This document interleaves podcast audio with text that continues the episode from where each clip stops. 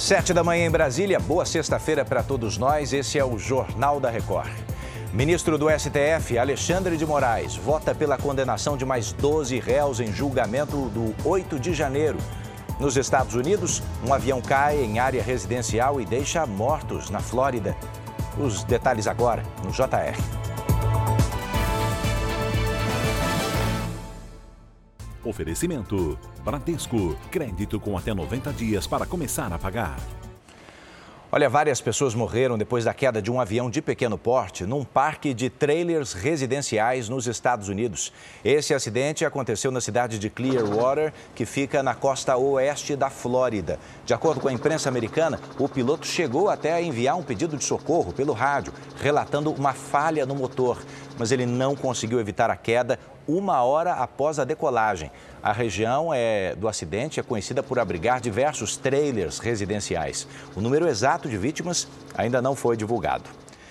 Por aqui, a polícia investiga a morte de uma jovem de 22 anos baleada em Belo Horizonte. Vamos até a capital de Minas Gerais com Kiwane Rodrigues, que tem os detalhes. Oi, Kiwane, o que, que aconteceu? Edu, bom dia para você, bom dia a todos. Jéssica Sabrina da Silva estava caminhando na rua a poucos metros da casa onde morava quando um motociclista passou atirando. A jovem foi atingida e não resistiu. A polícia acredita que Jéssica tenha sido assassinada por um homem com quem teve um relacionamento há pouco tempo. Ele teria acusado a jovem de roubar um relógio e, por isso, feito ameaças de morte. O atirador está foragido, Edu. Tem muito a esclarecer nesse caso, então a gente acompanha. Obrigado, Kiwane. Em Brasília, o ministro Alexandre de Moraes, do Supremo Tribunal Federal, votou pela condenação de mais 12 acusados de participar dos atos extremistas do 8 de janeiro, eh, na capital federal. Os outros ministros têm até a próxima sexta-feira, dia 9, para também dar seu voto. Vamos a Brasília com Vanessa Lima. Oi, Vanessa, bom dia. Oi, Edu, bom dia. Os acusados são 11 homens e uma mulher. O voto de Moraes foi por penas de 12, 14 e até 17 anos. Os presos, os réus que estão presos, são acusados de abolição violenta do Estado Democrático de Direito, golpe de Estado, associação criminosa armada, entre outros crimes. Ao todo foram denunciadas 1.345 pessoas, pelo menos 30 já foram condenadas. Edu. Obrigado pelos detalhes, Vanessa.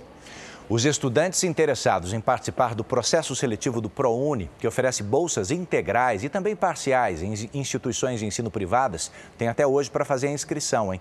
O prazo termina às 11 horas da noite, 59 minutos. As inscrições devem ser feitas pela conta do gov.br. Ali você faz o seu login e são gratuitas. Podem participar estudantes que fizeram o Enem, tiraram média igual ou superior a 450 pontos e não zeraram na redação. Essa é outra condição importante. Os resultados saem no dia 6, na primeira chamada, e no dia 27, na segunda chamada. Vamos ficar atentos, tá bem? Essa edição está terminando. De volta às notícias da sua região. Às 8h40 da manhã tem informação ao vivo para você no Fala Brasil. Bora para a próxima?